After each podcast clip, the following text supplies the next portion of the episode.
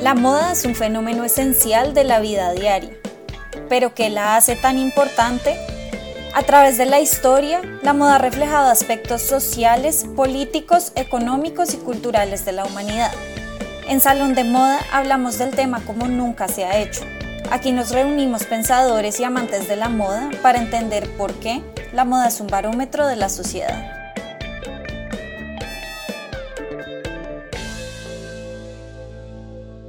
Hola a todos y bienvenidos a un nuevo capítulo de Salón de Moda. Yo soy Jennifer Varela y hoy vamos a hablar de un tema con el que muchas personas, y estoy segura que muchísimas mujeres, hemos luchado alguna vez. Pero antes de entrar en materia, déjenme saludar a mis compañeras de capítulo de hoy. Hola Meli, hola Sandra. Hola Jen, hola Sandra. Siento que este capítulo es como el resultado de muchas conversaciones que hemos tenido a lo largo de los años. Como que me siento que estábamos como en deuda de grabar este capítulo. Hola Jen, hola Meli, totalmente de acuerdo. Ha sido un capítulo que sin querer creo que lo hemos venido trabajando y pensando así de a pocos. Así que esperamos que lo disfruten y que sea solo el punto de partida para más conversaciones críticas sobre este tema. Y bueno, hablando de lo que decía Meli, de que estábamos en deuda de empezar este capítulo, de, de compartirles este capítulo, les voy a contar que teníamos mucho tiempo dándole vueltas, pero no sabemos por dónde empezar. Y resulta que lo que nos dio el arranque fue una experiencia personal.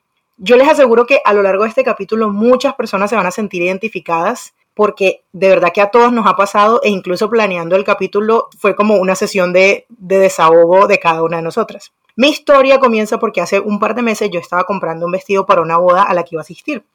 Los que me conocen, y de eso puede dar Femeli, saben que yo planeo mis compras con muchísima anticipación, comparo precios, mido colores, hago todo. Y este vestido en particular lo tenía buscando mucho tiempo porque le tenía el bolso perfecto. Y además a eso en anticipación me miré las medidas del sitio web donde lo iba a comprar y demás. Y ese fue el problema que no pude medírmelo porque tuve que comprarlo por internet. Yo pedí mi talla de siempre, que es la talla L, pensando que iba a ser perfecta. Pues no.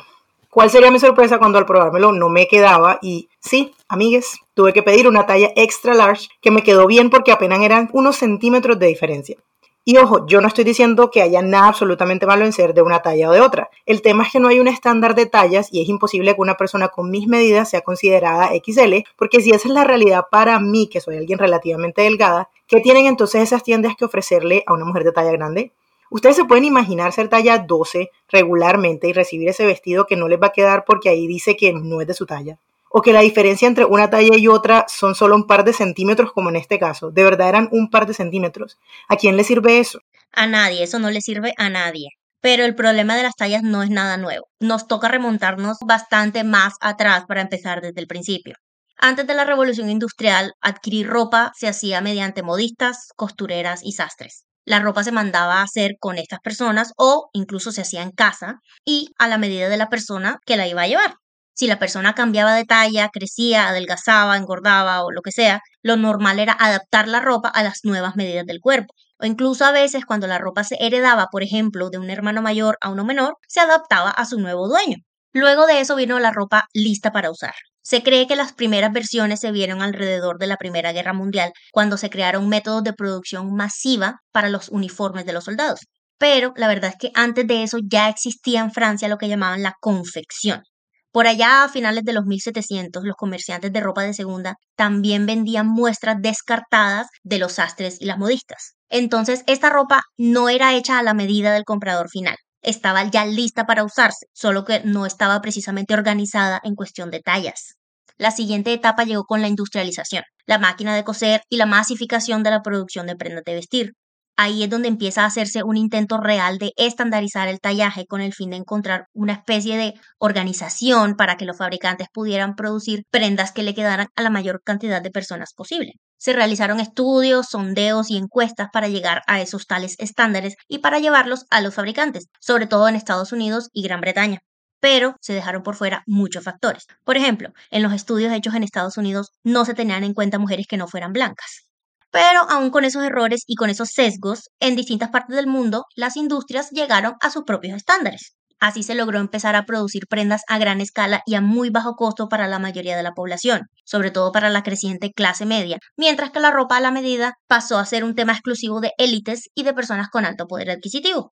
El problema llega cuando esos estándares basados en estudios ya no son impuestos a los fabricantes, sino que con el tiempo se volvieron no más que sugerencias, como Sandra les puede contar. Exacto, y es que el tema de las tallas empieza desde el proceso de diseño, porque los diseñadores somos entrenados para diseñar en cuerpos muy delgados. La proporción del famoso figurín de moda, por ejemplo, es de nueve cabezas. Esto quiere decir que es un cuerpo extremadamente largo. Por supuesto, es un figurín en el cual los diseños se ven hermosos, pero no es lo mismo cuando esta ilustración se traduce en prendas reales y en cuerpos reales. Esto, el figurín de moda de nueve cabezas, también se ve reflejado en la elección de modelos, que son mujeres muy delgadas y muy altas. Y aquí viene otro problema, la fascinación por diseñar como diseñadores estrellas, es decir, como genios creativos que diseñan lo que les gusta de acuerdo a su visión y sin pensar en la persona que usará esos diseños. Sí, por lo general se tiene un buyer persona, pero esa persona es por lo general una mujer con un cuerpo bastante delgado y muy similar al de las modelos que se contratan para las distintas campañas y desfiles. Y es que la moda tiene este problema muy grande y es que no estamos acostumbrados a diseñar para alguien, o dicho de forma más simple, a diseñar para solucionar un problema. La moda es una industria y todas las personas tenemos que vestirnos en las mañanas, lo que quiere decir que las marcas, los diseñadores, están ofreciendo un producto que le da una solución al usuario. Ropa para ir a trabajar, para sentirse bien, para viajar, para una ocasión especial, entre cantidad de otras posibilidades. Pero lamentablemente todavía existe la idea de que muchos diseños no se ven bien en tallas más grandes o la otra excusa maravillosa que no se venden bien. Todo esto también viene del problema que el diseñador debe mantener su visión. Ahora, la realidad es que muchas veces el problema con tallas más grandes, tanto con el diseño como con lo malo bien que se pueda vender, es porque al modificar el patrón de una talla chica a tallas más grandes, solo se agregan centímetros o pulgadas cuando deberían agrandarse proporcionalmente. Hay partes de la prenda que necesitarán que se agregue más o menos medidas. Por ejemplo, puede ser que un vestido strapless o sin tirantes, que funciona muy bien para una talla pequeña, necesite tirantes para una talla más grande. O que un polo o camiseta de manga corta necesite más centímetros de largo y ancho, pero pueda mantener más o menos el largo de las mangas. Y a lo que voy con estos ejemplos es que los patrones de un mismo modelo de prenda deben modificarse conforme se van adaptando a las diferentes tallas para darle al consumidor final no solo la talla adecuada, sino un producto que le quede bien. Haciendo todo ese proceso, por supuesto que el diseño se va a ver mucho mejor y la marca va a vender más. Pero claro, eso toma más tiempo e implica un presupuesto más grande. Por otro lado, tenemos otro problema, que es el problema de la estandarización de tallas o la falta de estandarización, mejor dicho, porque cada marca tiene sus propias fit models, que son las modelos que tienen el cuerpo, entre comillas, adecuado para la marca. Es decir, son modelos que encajan con lo que la marca considera como su talla S, M, L o el sistema que usen. Mira que ahora que dice Sandra lo de el tema de los patrones, que pues son la base de, diseñar cualquier, cualquier prenda. Yo hace muchos años me sorprendí cuando hablando con una amiga que es diseñadora, ella, y además enseña algunos cursos en una universidad en Colombia. Yo me sorprendí muchísimo cuando ella me contó que no todas las universidades que entrenan o que educan futuros diseñadores enseñan patronaje. Y eso me pareció increíble porque como así que tú vas a, educar a un diseñador, pero no le vas a enseñar a hacer la base de lo que tiene que hacer. Y después, muchos años, cuando llegué a Parsons, hice la misma pregunta porque alguien me hizo un comentario muy parecido y me contó que algunos estudiantes no hacen sus patrones e incluso no cosen la ropa que tienen que presentar en algunas ocasiones. Y me recordó eso porque hablaste de lo del diseñador estrella. Muchos estudiantes se educan pensando que van a llegar a ser solo directores creativos, porque ahora no contratamos diseñadores, sino directores creativos. Y eso me parece muy irónico, pero también como cómico. No, totalmente, Jen. Y es que creo que es pues es parte del sistema que se sigue promoviendo. Y por ejemplo, en, en mi caso, yo he tenido las dos experiencias de estudiar diseño con enfoque en la parte técnica y con un enfoque más creativo. Y la verdad es que tener la parte técnica tan sólida te hace ser hasta más creativo porque finalmente estás diseñando con conocimiento. Es más, la universidad donde, donde fui, el eh, FIT, el Fashion Institute of Technology, mucha gente la critica por ser demasiado técnica, pero lo que pasa es que al ser tan técnica, por ejemplo, los primeros dos años llevas clase de, yo creo que en algún momento lo debo haber contado en el podcast, de drapeado en maniquí, de patronaje plano, como en papel, y además de costura. Eso quiere decir que son como nueve horas de clase a la semana, más toda la tarea que tienes que hacer con cada uno de los proyectos. Pero lo que hace eso es que finalmente sabes hacer a la perfección, sabes cómo se hace un polo, una camiseta, un vestido, un pantalón, y realmente puedes volar desde ahí. Y en mi experiencia, teniendo patronaje solo como apoyo, finalmente es eso, ¿no? Terminas creando cosas que el papel te aguanta todo, pero los diseños no se van a usar en papel a menos que pues seas ilustrador y esa es otra parte de la historia. Pero sí, es cierto, creo que eso pasa en, no voy a decir en todo el mundo porque no conozco el sistema en todo el mundo, pero creo que pasa en muchos más lugares de los que pensamos. Y eso conecta muy bien también con el tema de lo que, de lo que estábamos hablando ahorita de la estandarización o la falta de estandarización de tallas. Y a mí me parece muy importante hablar de eso porque quienes trabajamos en esta industria tendemos a pensar que no solo este tema, sino muchos otros temas de los que nosotros hablamos es de conocimiento popular y resulta que muchas veces no lo es tanto. Pero en este punto, por ejemplo, ya sabemos que tanto por experiencia como por evidencia, las marcas tienen sus propias medidas en su sistema interno de tallas. Entonces, así las cosas, la talla S de una marca puede no ser la misma que la de otra. Incluso puede no quedarle a una persona que normalmente usa esa talla. Y el tema varía de una marca a otra. Este fenómeno se conoce en la industria como vanity sizing y se trata de etiquetar prendas con tallas menores a las que normalmente reflejan las medidas, buscando una suerte de ilusión de entrar en una prenda que normalmente nos quedaría pequeña. Pero resulta que este fenómeno también ocurre al revés, y es lo que me pasó, por ejemplo, a mí con el vestido de la historia aquella que les conté. Nuevamente, quienes nos vestimos, que somos todes, perdemos porque quedamos en un limbo en el que comprar cada marca significa una búsqueda exhaustiva y hasta frustraciones que afectan nuestra percepción corporal. Como decía ahorita Sandra, no se trata de diseñar por diseñar, sino también crear para solucionar una problemática. Cuando yo estaba en Parsons, tomé una clase que se llamaba Critical Fashion and Social Justice y creo que de esa ya les he hablado antes porque era una clase donde nos alentaban a problematizar todos estos fenómenos de la moda. Y mi proyecto final se enfocó en esa percepción de las tallas precisamente porque dista tanto de la realidad de las mujeres que la compran.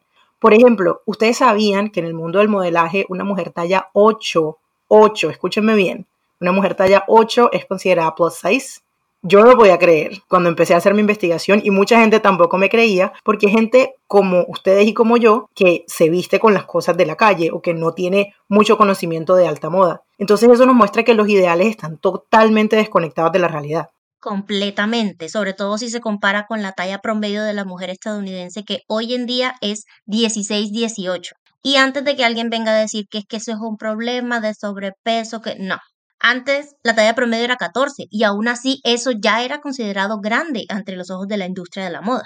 El tema de la percepción es muy complejo y lo vemos todos los días y yo creo que más que nunca gracias a las redes sociales. El otro día me empezaron a aparecer en mis redes, gracias al algoritmo, varias creadoras de contenido que se autodenominan mid-size o de talla media.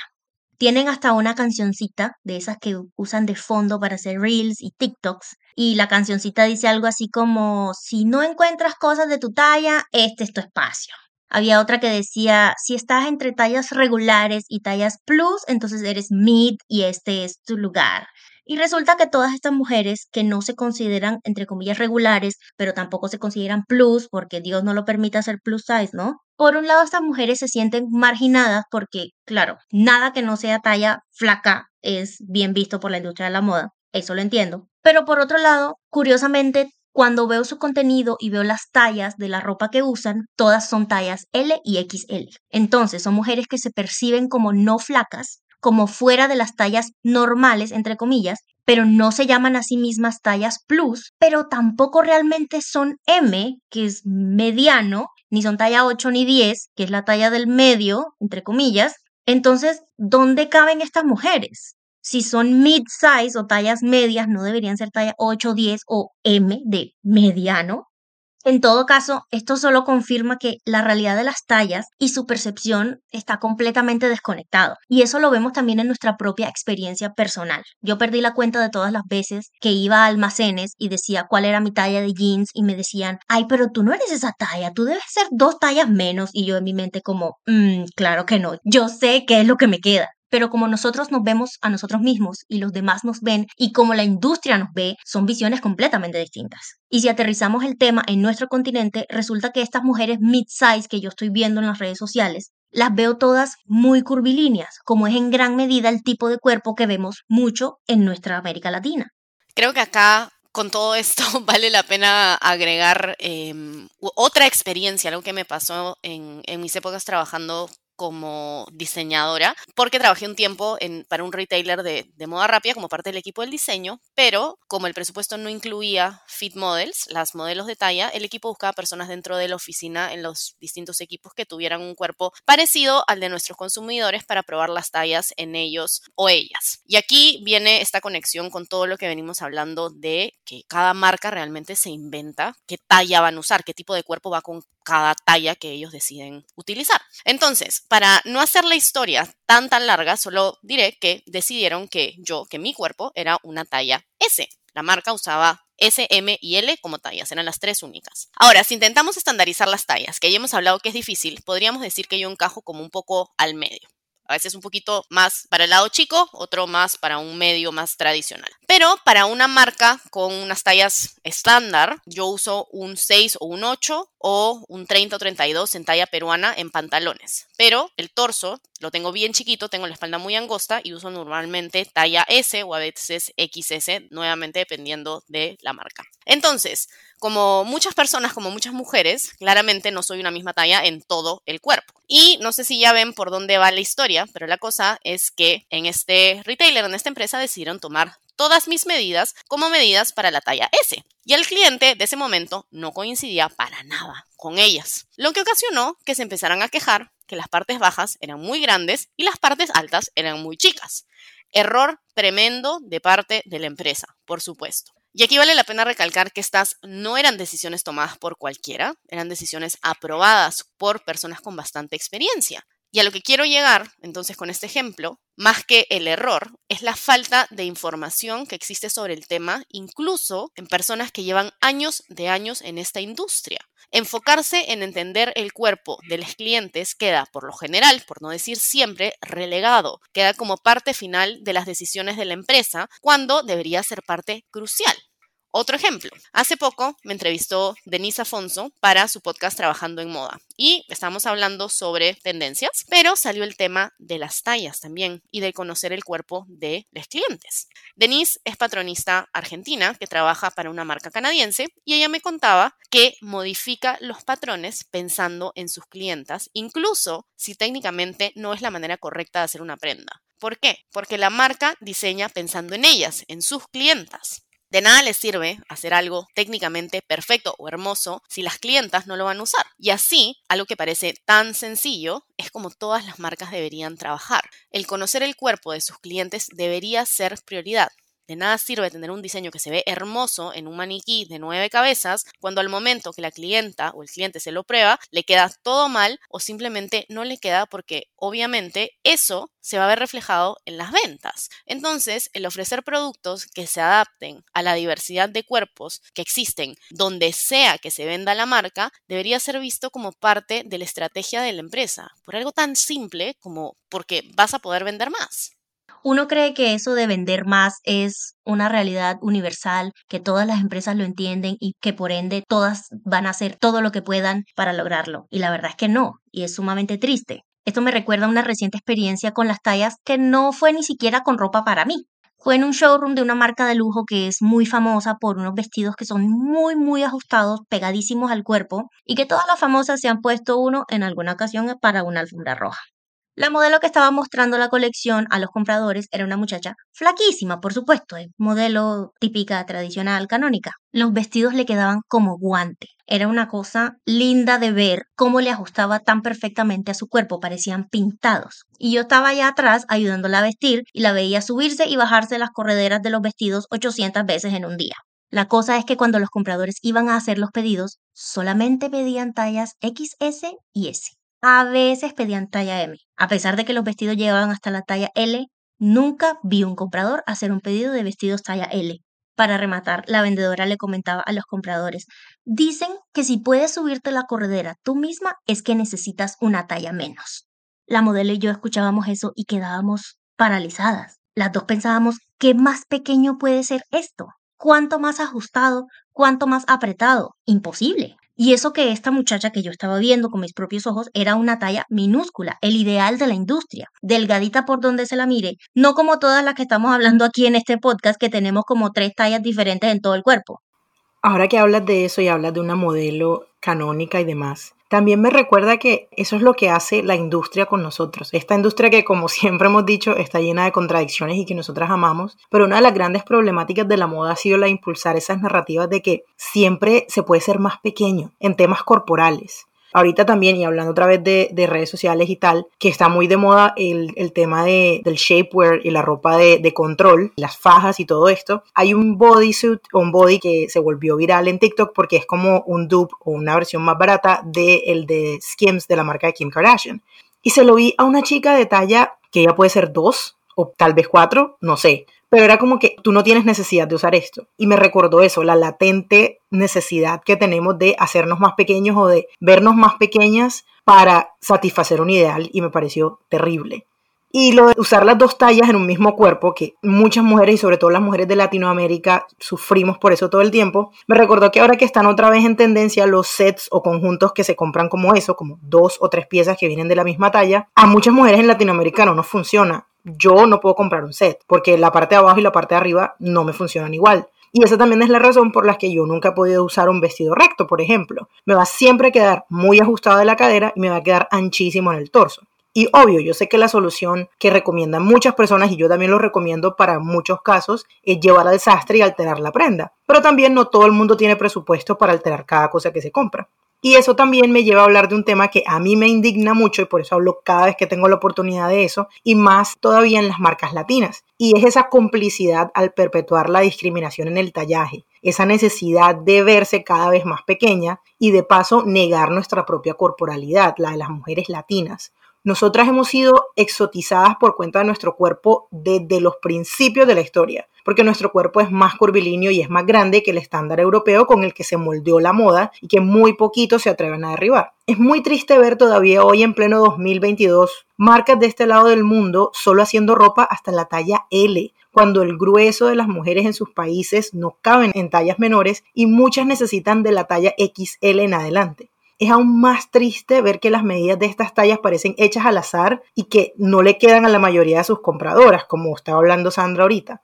Y muchas de estas marcas además salen al exterior a vender en grandes superficies, llevando la bandera colombiana y diciendo que representan a la mujer colombiana y alimentando esa narrativa de, de idea de magia y tropicalismo de las que ya he hablado muchas veces. ¿No creen que sería mucho más interesante incorporar la diversidad corporal también en ese relato de marca? Y aquí hay algo que yo recuerdo siempre y algo de lo que habla mucho Laura. Ni siquiera es que tengan que hacerlo por convicción, sino por llenar un hueco en el mercado que está ahí y al que muy pocos se atreven a meterle el hombro. Y ni hablar de la pobre oferta de ropa exclusiva para mujeres de talla grande que existe en Latinoamérica, además de la infame y muchas veces inútil talla única que yo solamente me voy a hacer al lado y voy a dejar que Meli hable.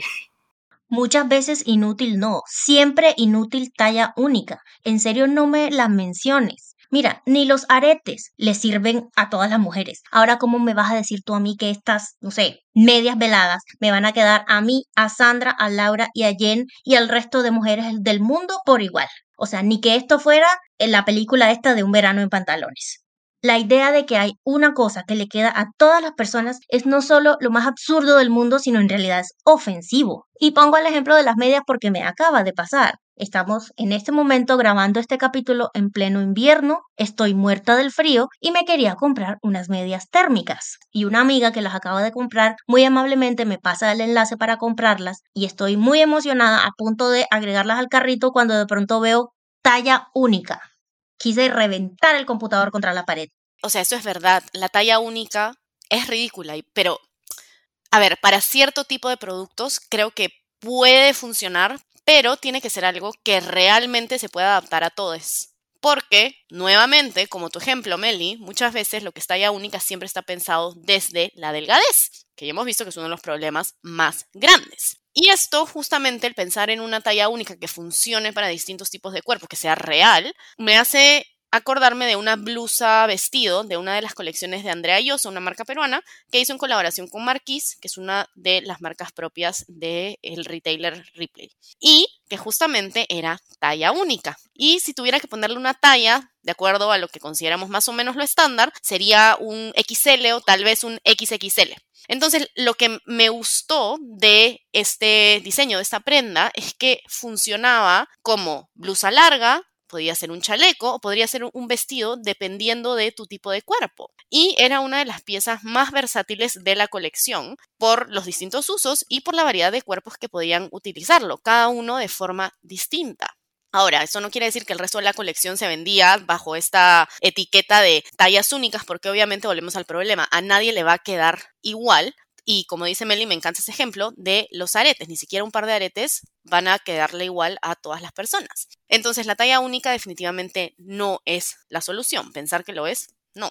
Pero sí creo que cada vez son más las marcas o las personas detrás de las marcas que están notando esto o la necesidad de realmente adaptarse a los distintos tipos de cuerpos. Y acá hay otra marca peruana que me gustaría mencionar como ejemplo y es Sicureza, que es una marca de ropa interior, o bueno, comenzó vendiendo solo ropa interior y lo distinto es que, o era, que era ropa interior sin costuras. Ahora tienen una línea de ropa interior, me parece que incluso tienen ropas de baño y también ropa de deporte. Y ofrecen desde la talla S hasta la talla 2XL. Aún así, por supuesto, no ocupan todo el rango de tallas, pero ya es un avance. Además, en sus campañas siempre muestran los productos en distintos tipos de cuerpo. Y, como digo, no necesariamente es la solución. Faltan tallas, sí, pero me parece especialmente importante por el segmento en el que están, ya que hasta hace no muchos años no existían marcas de ropa interior, de ropas de baño, de ropas de deporte peruanas que entendieran que un buen grupo de consumidoras locales no entraban en sus productos miniatura.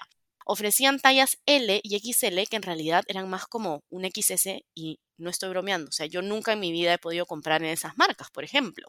Y ahora, Sicureza es de las marcas peruanas más reconocidas. Y al haber alcanzado esa posición, realmente creo que está influenciando para bien a la industria local, porque hay cada vez más marcas que van por esa dirección. Y ya no solo en ropa interior. Ahora tenemos Le Plus y Match, por mencionar un par más de marcas peruanas, estas son de ropa casual. Ahora, por otro lado, una iniciativa que me encantó también fue el nuevo diplomado de la Escuela Arturo Tejada en Bogotá, Colombia, en colaboración con Laura Gudelo, que es más conocida como La Pesada de Moda en Redes. El diplomado se llama Diseñar y coser para tallas grandes. Como ya hemos mencionado antes en este episodio, parte del problema con ignorar las tallas empieza desde las escuelas de moda. Entonces, tener un diplomado solo para la creación de ropa para tallas grandes es, creo yo, ir a la raíz del problema. Y ojalá poco a poco este tipo de cursos, este tipo de diplomados se vayan incorporando a los programas más tradicionales. Me encanta la mención a Laura, la pesada de moda, porque no solo es una de las personas de talla grande más proactiva y admirada de la escena colombiana, sino que también es una de mis grandes amigas y el orgullo que tengo por cada cosa que hace es inmenso. Laura también empezó hace un par de años un showroom que se llama Gorda, Salón de Moda, en donde se reúnen marcas que diseñan exclusivamente para mujeres de tallas grandes y es maravilloso poder ver que hay quienes sí están interesadas en ampliar ese espectro.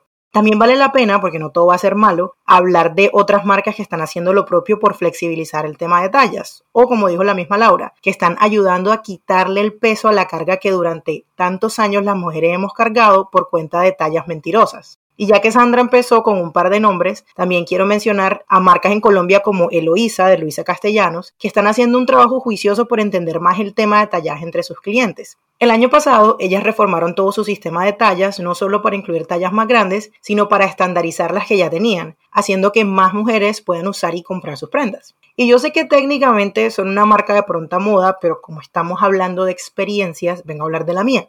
Yo hace un año larguito vengo siguiendo la idea de estandarización de tallas que han llevado Old Navy y todas las marcas de The Gap Company, que además incluyen a Gap y Banana Republic, y me parece un gran ejemplo de lo que las marcas con dinero y con gran músculo económico pueden llegar a hacer si de verdad lo quieren hacer. En una marca como Old Navy, uno no solo encuentra las tallas que se sienten más realistas. Yo por lo menos soy medium o M en todas sus prendas cuando a veces soy L o XL en otras, sino que también incluso comprando desde la web puedes tener la opción de ver la prenda en diferentes cuerpos. Simplemente uno hace clic y puede ver la prenda en una modelo de talla 2 o 6 o 12. Y eso me parece buenísimo porque además ayuda a tomar una buena decisión y nos muestra que las marcas que lo quieren hacer lo pueden hacer, de verdad lo hacen y les beneficia muchísimo el colmo me parece que alguien como Jennifer sea considerada una persona grande o extra grande. Pero eso es a lo que nos atenemos con esta industria donde la flacura tristemente todavía es reina. Y a propósito de lo que habla Jen sobre Old Navy, me pasó hace poco algo similar con dos marcas de moda masiva que no voy a nombrar, una española y una estadounidense. La primera tenía el mismo par de jeans en largo regular, petit y tall. Y aunque uno técnicamente puede conseguir eso en tiendas como Levi's, que te permite escoger no solo el ancho, sino el largo del jean que vas a comprar, realmente no todo el mundo tiene los más de 70 o 90 dólares que te cuesta el pantaloncito. El tema me sorprendió porque nunca había visto esa opción en una marca masiva. Y lo mismo me pasó con la marca estadounidense, que es más bien una gran superficie. Entré a ver unos suéteres de invierno en su web y me permitía escoger entre distintos modelos de diferentes alturas y tallas para poder ver cómo les quedaba la prenda, para intentar imaginarme a mí misma con ese suéter. Ustedes saben que en este podcast no defendemos la moda rápida, pero algo que en realidad tienen a su favor esas marcas y que es sumamente atractivo para sus consumidores es la extensa opción de tallas. Y da realmente mucha tristeza saber que estas son las marcas que están ofreciendo diversidad y amplitud de tallas, estas marcas que son tan problemáticas, mientras que las marcas de lujo y las grandes casas de moda no lo hacen ni por equivocación. En fin, yo quedé gratamente sorprendida con esas dos experiencias. Y como con todo en esta industria, aunque ella se intenta aferrar al pasado y no quiere cambiar sus tradiciones, siento que hay un par de luces de esperanza y que hay oportunidad de empezar a hablar de ser más inclusivos y más realistas con el tema de las tallas. Y como lo había pensado y lo había anticipado, este capítulo terminó siendo una especie de catarsis colectiva y hay muchas historias que no les contamos, que hablamos tras bambalinas, pero que se nos haría muy largo todo. Y es que de verdad cada quien tiene una historia con el tema de las tallas y ya está probado que es un elemento más de todas esas normas sociales con las que nos sentimos presionadas a diario. Es parte de lo que Michael Foucault llama tecnologías del yo, que son conductas, métodos o sistemas que permiten a los individuos efectuar por cuenta propia o con la ayuda de otros cierto número de operaciones sobre su cuerpo y su alma, pensamientos, conducta o cualquier forma del ser, obteniendo así una transformación de sí mismos. Les leí literal la descripción textual. Las tallas se han construido como la manera de encasillarnos, especialmente a las mujeres, en una narrativa o en una estética con efectos supremamente dañinos sobre nuestra imagen corporal. Ya en otros capítulos hemos hablado de la importancia de la representación y de la diversidad corporal, pero especialmente después de toda la tendencia mid-size de la que hablaba Meli, que yo también he visto mucho en redes, me surge la inquietud de si el mensaje es claro o si no lo estamos hablando suficiente. Pero mi conclusión va por ahí. Una talla no puede definirnos y como sociedad creo que no debemos permitirlo. La moda tiene que abrir el espectro y acercarse un poco más a la realidad de lo que se ponen quienes la usan, no solo quienes están en un pequeño grupo al que nos enseñaron que todo se les ve mejor gracias a su delgadez. Y nosotras como propósito vamos a empezar a hablar mucho más de eso también. Y con esa reflexión y ese compromiso llegamos al final de este capítulo de Salón de Moda. Esperamos que les haya gustado y que de verdad el capítulo les haya dejado algunas inquietudes y podemos seguir la conversación como siempre en redes sociales con la etiqueta Salón de Moda y los esperamos en una próxima ocasión. ¡Chao! Salón de Moda es una alianza entre Culturas de Moda, Moda 2.0 y Coven Trends, presentado por Melissa Zuleta Bandera, Laura Beltrán Rubio, Sandra Matei García Rada y Jennifer Varela Rodríguez. Agradecemos a Fair Cardinals por la música, a John Jairo Varela Rodríguez por el diseño gráfico y a Maca Rubio por la edición de audio.